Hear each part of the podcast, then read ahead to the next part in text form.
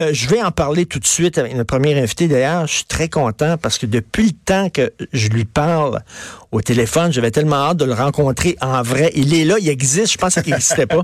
Je pensais que c'était un organisme. Steve Fortin, blogueur au Journal de Montréal, Journal de Québec. D'ailleurs, il a entendu, il est arrivé 15 minutes avant le début de l'émission, puis il a réussi à écrire un nouveau blog pendant ces 15 minutes-là. Écoute, sur une note plus grave, Steve, euh, tu as des enfants? Oui. Quel âge ont tes enfants? 8 et 11 ans, puis euh, quand j'entends ça, ça, ça me bouleverse complètement parce que sincèrement, euh, je, je, ne peux pas croire, je peux pas concevoir. Pour moi, c'est difficile de concevoir des trucs comme ça. Puis euh, mais pourtant ça existe et puis je, dans, dans, un milieu comme celui où j'habite, un milieu qui est défavorisé, euh, ben on voit aussi euh, on voit aussi des gens. Mais comme tu le disais tantôt par le relais de la commission scolaire, souvent des, des cas comme ceux-là sont détectés. Mais dans, dans, dans le cas qui nous occupe, euh, oui, on n'a pas tous les détails, c'est sûr. Là, on n'est pas encore tous les détails. C'est pas le temps de distribuer des blancs, non, non, non, mais tout ça là. Mais mais tu sais la DPJ qui dit euh, écoutez là il y a pas de problème là on a vérifié puis euh, elle est bien avec son père et tout ça. Mais c'est que c'est un socle sur lequel on s'appuie nous pour avoir une bonne conscience morale aussi. On se dit ben voilà la DPJ est là, elle existe dans un cas comme celui-là, il y a des gens qui sont là qui vont euh, qui vont intervenir puis moi moi c'est ce qui me surprend c'est que dans un cas comme celui-là on savait il, avait, il était intervenu dans le passé, il y avait un historique et tout ça. Euh, il me semble que tu continues à faire des suivis pareils, mais en tout cas, tu sais, je, je suis pas un spécialiste. Euh, ah, Elle a obtenu une absolution pour un voie de fait sur une fillette de 6 ans. C'est vraiment incroyable. Mais j'espère qu'on va se servir d'un cas comme celui-là pour faire école, puis qu'à un moment donné, on va se dire, ben voilà, leçon apprise, euh, et que le décès de cette euh, petite fille-là ne soit pas vain, et qu'on s'en serve justement pour euh, changer les méthodes. C'est ce qu'on disait, là, je parlais des l'île verte. Là. Mm-hmm. On dit, oh, on va, on va apprendre, au moins ces gens-là sont pas morts pour rien. Puis là, on apprend qu'il y a 1300 résidences qui n'ont toujours pas de Hitler. Premièrement, des résidences privées, là. Je ça, c'est dégueulasse. Ça, c'est le ça, c'est le capitalisme dans tout ce qui me dégoûte. là. Tu as une résidence privée pour personnes âgées. regarde, tu fais poser des gicleurs, mon petite marde. Oui. Tu sais, mais tu sais, euh, je, sais ça. Puis euh, quand, quand c'était arrivé l'île verte, il y, a quand même des trucs qui sont euh, qui sont sortis de ça qui, qui sont pas inintéressants. Par exemple, à un moment donné, on s'est rendu compte que dans l'intervention à l'île verte, quand le feu a été déclaré, on devait peaufiner, si on veut, les méthodes d'intervention des pompiers à temps partiel qui sont dans les différentes municipalités de plus petite taille au Québec. On, on il a, pas de borne fontaine. À côté, non, c'est ça. On a, on, est, on, on, a avancé là-dessus et tout ça, mais c'est une machine qui avance tellement lentement. Quand on dit qu'on veut entreprendre des grands chantiers comme ceux-là, ben c'est ça qui est plate, c'est que c'est très très long avant que les choses se réalisent. Sais toi là, bon, tu me montrais tantôt les photos chez toi, euh, mm une terre dans le coin de dans, le coin de Montebello, puis euh, t'es inondé là. Euh, mais t'imagines si t'étais un, un martelaquois, parce que c'est comme ça qu'on les appelle, les mm-hmm. habitants de Saint-Marc sur le lac, puis tu t'apprends par les journaux pas par ta mairesse, par les journaux, que ça fait 18 mois qu'ils savent que la digue était fragile puis qu'ils n'ont rien Oui, c'est frustrant, mais dans, dans et, j'espère que euh, justement là c'est 2017. Tu sais nous dans le coin là dans Petite Nation, en 2017 on savait voilà ça c'est arrivé et il y a, y a, déjà des mesures qui ont été mises en place puis euh, dans bien des cas les gens étaient préparés. Là où ça a débordé en 2017, par exemple Montebello, Papineauville qui sont sur le bord de la rivière des Outaouais, on a on avait déjà des plans de contingence en place puis c'est pas là que euh, le bas a blessé, c'est pas là que ça a été le plus problématique. Oui ça l'est, mais c'est dans des autres c'est dans d'autres affluents où c'est c'est devenu tellement plus puissant plus intense les, inondations de cette année, qu'il y avait des gens justement euh, dans le coin où, nous on est, euh, ils n'ont jamais été inondés de leur vie ces gens-là. Puis d'un coup, on s'aperçoit, mais euh, là, ça déborde de partout. La rivière de la Petite Nation, le plus haut relevé hydrographique qui avait jamais été fait sur cette rivière-là, euh, qui est un peu plus haut que Montebello, c'est environ 150 mètres cubes seconde. On est à 250 un matin. Les pompiers eux-mêmes disaient, mais on sait plus qu'est-ce qui arrive rendu là parce qu'on n'avait même pas prévu que ça puisse se passer. Et on est dans cette. Euh, ben, c'est ça. Là, on est dans l'exceptionnel. Ah, oui, oui. Dans l'exception. Puis quand tu fais justement des, des, des, mesures de sécurité, puis tout ça, des stratégies, tu, penses, tu penses pas à l'exceptionnel. Mais ce qui est arrivé avec la petite fille, on va suivre ça de très près. Puis moi, j'espère j'espère que aujourd'hui à l'Assemblée nationale, on va en discuter. J'espère qu'il y a quelqu'un qui va se lever en disant là, là, il y a des, il y a eu vraiment là, parce que toutes les lumières étaient allumées sur, le, tableau là. Puis euh, il y a eu des manques. Bon, on va parler maintenant de choses peut-être un peu plus prosaïques euh, lorsqu'on compare à ce drame-là. Mais bon, Carles Puigdemont. Mm-hmm. Écoute, j'en ai parlé l'autre jour avec Normand Lester. Ottawa laisse rentrer ici le fils de Kadhafi qu'on reçoit avec tambour et trompette, les bras ouverts et tout ça. Le, fils d'un des pires dictateurs de la planète, il rentre sans aucun problème. Des gens qui sont allés combattre euh, aux côtés de l'État islamique, qui reviennent au pays, ils rentrent sans aucun problème. Euh, on vend des tanks à l'Arabie saoudite, on n'a aucun problème moral ou d'éthique. Mais là, lui, parce que c'est un séparatiste, peut pas rentrer au pays. C'est quand même hallucinant, cette histoire. Oui. Dès que, dès que j'ai lu la nouvelle, moi, je, l'ai lu par euh, le journaliste Sébastien Bovet, donc il publie ça très tôt hier, euh, hier ou avant-hier matin. Donc, ce que je fais, c'est que euh, je téléphone Stéphane Anfield. Stéphane Anfield, avec qui j'ai collaboré dans le collectif Démantèlement Tranquille. Quand j'ai voulu avoir un avis sur ce qu'on devrait faire à la frontière, euh, ce qui se passait, tout ça, c'est la personne euh, que je que j'avais. Mais, mais, c'est Stéphane Anfield qui va représenter M. Ah, Donc, je l'ai tout de suite. Suite c'est suite à ton appel, quoi? ben, non, non, non, non, pas du tout. Je savais qu'il le représentait. Je l'avais lu dans l'article de M. Bovet. Là, je le téléphone puis je lui demande, bon, qu'est-ce qui se passe exactement dans ce dossier-là? Je m'attendais à ce qu'il soit peut-être un petit peu, discret sur comment il était pour présenter ça. Pas du tout. Euh, il a été très enflammé dans, ses explications, puis c'est ce que j'écrivais dans mon texte. Pour lui, là, ce qui est, il, est absolument certain, euh, il dit ça ne fait aucun doute pour moi que euh, l'intervention ne peut pas être venue d'un simple fonctionnaire quelque part dans une tour à, Ottawa qui a décidé de prendre cette décision-là. Lui, il, est certain que c'est une décision qui est éminemment politique. Et, là, on a vu que la défense de, de M. Trudeau, c'était non, nous, on n'a pas fait d'intervention politique là-dedans, on va laisser le dossier suivre son cours. Peut-être que c'est déjà fait, en fait. Parce que, je veux dire, il y a, quelqu'un quelque part qui a dit, ben, on avait autorisé, euh, parce que c'est un, un, citoyen européen, on avait autorisé, on avait autorisé sa, sa venue électroniquement. Puis là, tout d'un coup, euh, dès qu'il arrive, ben là, on s'appelle que non, on, la révoque parce par après. C'est ça, il faut le dire, là, il avait été invité. C'est l'ancien président démocratiquement élu euh, de mhm. la Catalogne qui avait, avait organisé un référendum démocratique sur l'indépendance. Il était invité ici à donner une série de conférences par la Société Saint-Jean-Baptiste. On pensait qu'il rentrerait. OK, mettons, je me fais l'avocat du diable. OK, mm-hmm. OK, rien que pour uh, for the sake of argument, comme disent les Anglais, pour la discussion. Euh, gérer un pays, euh, tu sais que tu as des contingences, tu as de la réelle politique. Euh, il faut pas que tu te mettes à dos tes alliés aussi, tout ça. Euh, si l'Espagne dit au Canada, écoutez, nous autres, ce gars-là, on le considère comme un ennemi, puis tout ça, et si vous l'acceptez dans votre pays, vous nous faites un affront, nous, un de vos principaux alliés. Mm-hmm. C'est des compromis aussi, le diriger un pays. Est-ce qu'on peut dire, bon, peut-être que effectivement, on peut comprendre que Justin Trudeau voulait pas euh, froisser un des pays majeurs de l'Europe? On peut-tu dire ça? Ben, attends, je, te répondrai que quelques semaines avant, et, c'est Stéphane Anfield qui me le faisait remarquer, le vice-premier ministre, son ancien vice-premier ministre à Carles Puigdemont, euh, avait fait une conférence au Bloc québécois, puis on l'avait laissé entrer. C'est un politicien qui était connu aussi. Le, le truc avec Carles Puigdemont, c'est que lui, c'est une figure emblématique. Puis euh, quand, il, quand, quand il arrive ici, ben voilà, c'est une figure emblématique en Europe et pour beaucoup de gens qui croient dans les mouvements de libération nationaux. Euh, et, et peut-être qu'il y a quelque chose là-dedans qui est achalant du côté d'Ottawa. Moi, je vois pas autre chose parce qu'on me le faisait remarquer. Et Stéphane Anfield a, a, beaucoup insisté là-dessus. Il a jamais commis aucun crime. Donc, il y a un dossier criminel. Il est vierge. Non, mais, même à la limite, je m'excuse, mais même à la limite, c'est une victime de la violation des droits de la personne ah, en Espagne parce qu'on se souvient de ces images surréalistes. Mm-hmm. On regardait ça des gens qui tout ce qu'il faisait, c'est qu'il allait voter.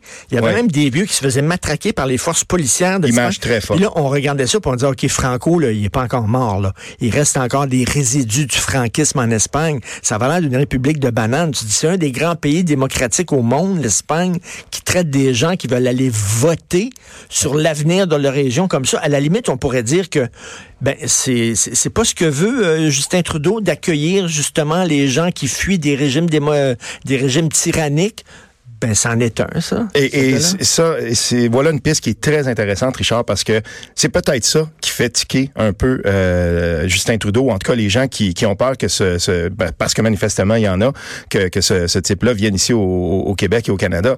C'était, c'est une figure emblématique. Puis je suis content que tu rappelles les images parce que ces images-là avaient été très fortes. Et, eh oui. et la réprobation populaire et même démocratique en Europe, il y a beaucoup de politiciens qui, après un certain mutisme au début, étaient sortis ensuite et avaient dit mais ça a aucun bon sens. Ces gens-là sont allés voter. Et n'oublions pas, il y avait des élections dimanche ou lundi euh, euh, en Espagne.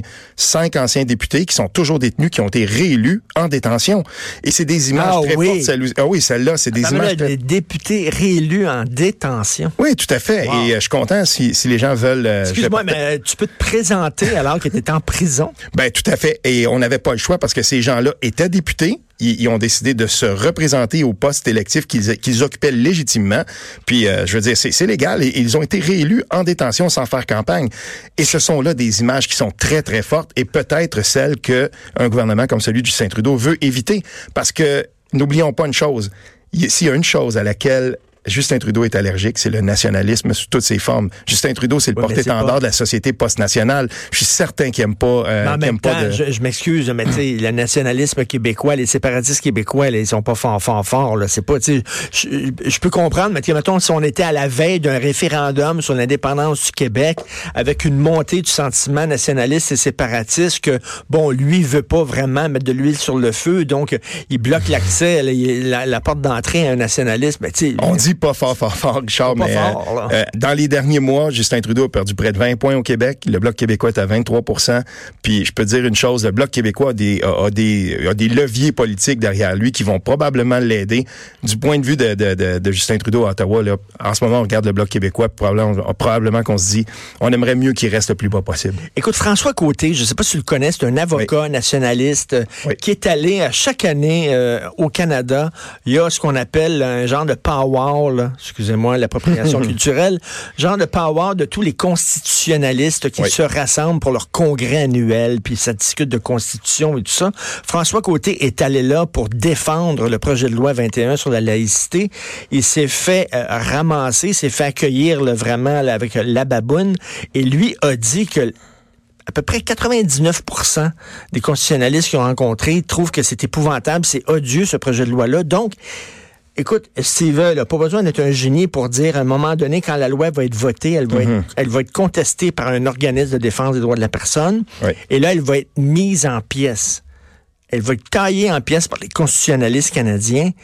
Et là, on va peut-être justement assister à une remontée du sentiment euh, nationaliste au Québec en disant, écoutez, là, nous autres, là, 65% de la population est d'accord avec ce, projet de loi-là, qui a été mis de l'avant par un gouvernement démocratiquement élu, mhm. qui en avait fait un de ses fers de lance de sa campagne électorale. Puis là, vous nous dites qu'on peut pas on peut pas euh, concrétiser une volonté populaire. Là, il va y avoir des ben, au Québec. Voilà une ouverture pour François Legault de démontrer son nationalisme et de, et de ne pas le lier nécessairement à l'indépendantisme. Il pourrait au moins euh, battre le, le, si on veut là, battre le fer euh, et dire ben ça c'est notre volonté, c'est notre capacité d'autodétermination juridique qui est bafouée.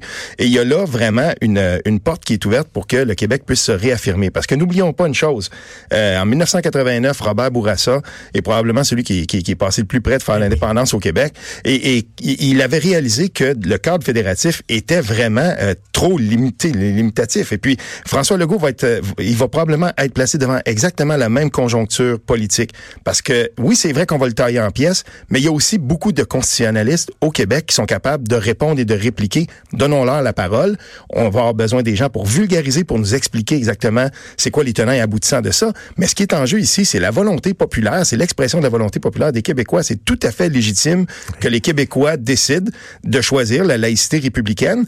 Puis moi, je me méfie beaucoup des gens qui placent le multiculturalisme au-delà de toute critique, au-delà de, de, si on veut, de toute portée, comme si de ça, on n'avait pas le droit de débattre. On peut en débattre, mais on peut certainement pas le tasser. Excusez-moi, là, mais c'est une idéologie, puis on peut la contester et même la remplacer.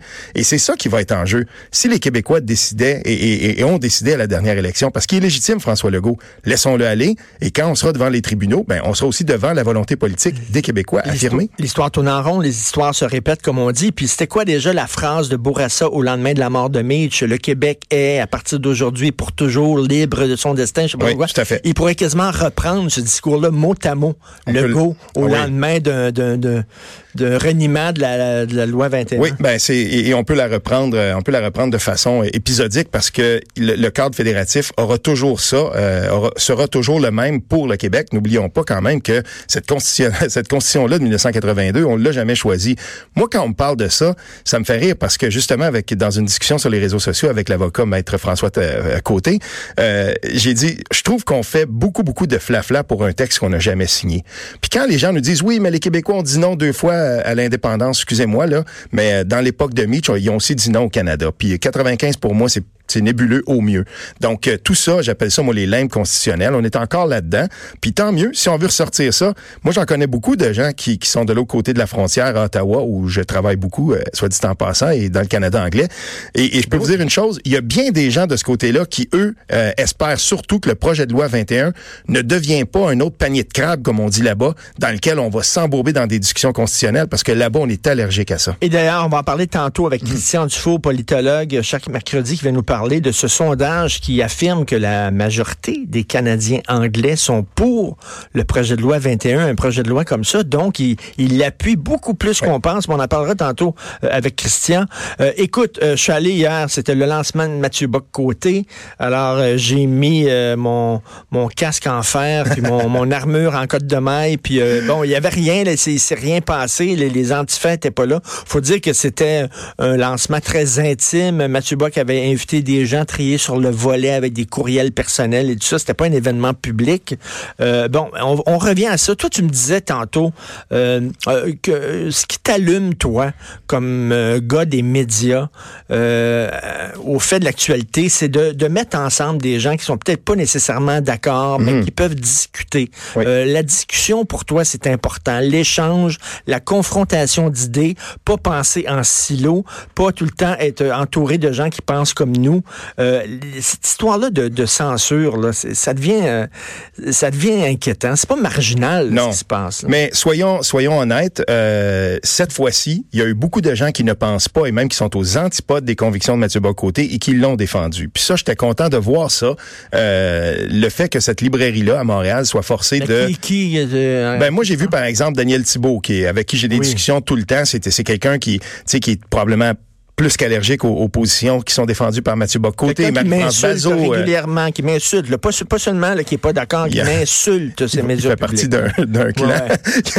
mais, tu sais, et, je regardais ça. Marie-France Bazot, c'est la même chose. Puis là, j'en échappe, mais j'ai vu pour une fois que euh, l'indignation est un petit peu plus large. Qu'il y avait des gens qui, par exemple, quand on se souvient quand il y avait des membres d'Atalante qui étaient allés faire un peu de grabu chez Vice euh, Montréal, puis tout ça. Hey, là, à ce moment-là, là, toute la bien-pensance de Montréal va, va monter au créneau. Parce que là, là, on dit, oui, c'est la gauche radicale qui, qui prend la censure, mais j'aimerais ça que la gauche, à un moment donné, critique la gauche radicale. Oui, tout à fait. Ça commence, là, tu, Moi, je pense que oui, puis, euh, et, là, euh, je veux dire, même euh, Pelletier, dans, dans, Le Devoir ce matin, qui écrit un texte, il a dit, ben, il faut, faut arrêter ça.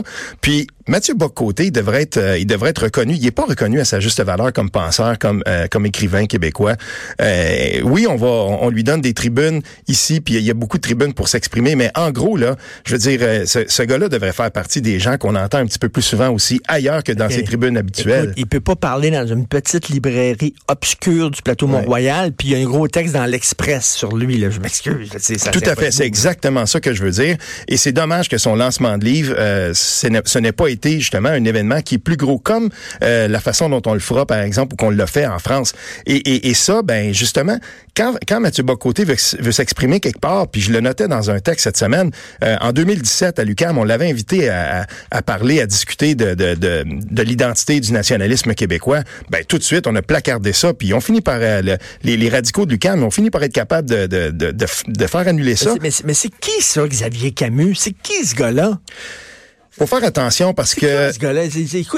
ces gens-là se sont arrogés maintenant. C'est nous autres qui vont, on va délivrer les permis de, de, de, de, pouvoir discuter. Oui, mais je, nous autres, on, va décider. Je veux pas pointer une seule personne parce que dans ce, dans cette nébuleuse-là, euh, la façon dont ça fonctionne, c'est qu'il y a beaucoup de gens qui sont dans l'anonymat. Ce qui arrive là, c'est que je vais, je vais, te donner un exemple, parce que souvent on compare la meute, exemple, OK, puis qu'on va dire, oui, ces gens-là sont de l'extrême droite, puis l'extrême gauche, puis là, on saura pas trop qui, vers qui pointer. L'affaire qui arrive, là, c'est que l'extrême gauche fonctionne dans l'anonymat avec le voile tout le temps, c'est-à-dire qu'on se masque le visage, puis les comptes, les réseaux, les relais de tout ça, les sites internet comme Montréal euh, Counter Info parce que c'est en anglais, là où on va poster par exemple que le, la, journée de la Terre le 22 avril, ils se vantaient, on a, on a crevé les pneus de 40 voitures sur le plateau, des riches, des salles riches et tout ça. Ces relais-là sont tous anonymes, mais il y a effectivement certaines personnes qui vont critiquer un petit peu plus fort que d'autres. Xavier euh, Camus est là-dedans, il va pointer événement comme celui-là. Là où ça devient problématique, c'est que quand certaines figures un peu plus euh, connues, marquantes de, de l'extrême gauche pointent, ça fonctionne ensuite, et c'est pour ça que moi j'utilise le mot meute. Ça fonctionne en meute, c'est que ces gens-là ensuite se jettent sur... Et, là, ben la, petite librairie qui est probablement pas habituée à recevoir autant, euh, je veux dire, de, de, de courriels de, et, et, probablement même des menaces, puisque le SPVM ah, a dit... Ben, moi, je bande pas la petite librairie. Non, non, non, mais c'est qu'ils sont pas habitués. Là, ils se retrouvent avec ça, puis ils disent, ben nous, on veut pas être là-dedans, puis on ben va canceller ça. Et c'est comme ça que ça fonctionne. Il faut faire attention à ça. Et, et les attaques envers la liberté d'expression ont été nombreuses quand elles venaient de l'extrême gauche, mais on peut pas pointer une personne en particulier. C'est vraiment une nébuleuse et dans bien des cas, elle est, euh, elle est masquée. Mais en tout cas, je pense qu'il euh, il va y avoir un, réveil. À un moment donné, tu tout le temps un effet backlash. Là. je regardais là, tantôt sur les images à la télévision en France les manifestations du 1er mai euh, qui, qui a viré encore en émeute, puis le Black Bloc. Puis tu sais, moi, je suis tanné de ça. Je suis tanné de ça que ça, ça chire tout le temps parce qu'il y a une gang de cancers. On s'entend que le Black Bloc, il s'en fout. N'importe quel prétexte, c'est bon pour casser puis incendier des autos ce sont des voyous euh, qui utilisent des... Je suis tanné que ça vire tout le temps comme ça. Je pense que les gens ben, sont tannés. Oui, oui. Puis il y a surtout, euh, il y a des gens à gauche qui sont qui sont tannés que euh, certaines, une minorité, une très petite minorité parle plus fort que bien des gens. Ce qui s'est passé chez Québec solidaire dans le débat sur la laïcité, quand on a décidé de changer à 180, quand on a fait un revirement à 180 degrés sur la position qu'on avait à l'époque.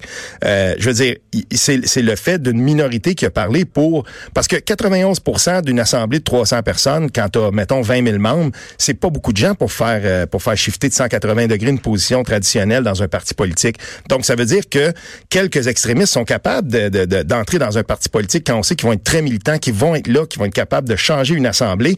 Puis, et, voilà, c'est pour ça qu'on a vu des gens qui ont commencé à quitter Québec solidaire puis qui ont dit, ben, nous, euh, finalement, savez-vous, le socle sur lequel a été bâti ce parti-là en 2006, la laïcité en faisait partie, l'égalité homme-femme, c'est ça que Jacques Gilles disait dans son texte dans le Devoir la semaine passée. ça, faisait partie des principes fondateurs. Tout à fait. Puis Jean Gélina, c'est chez Éco-Société, c'est une maison d'édition de gauche.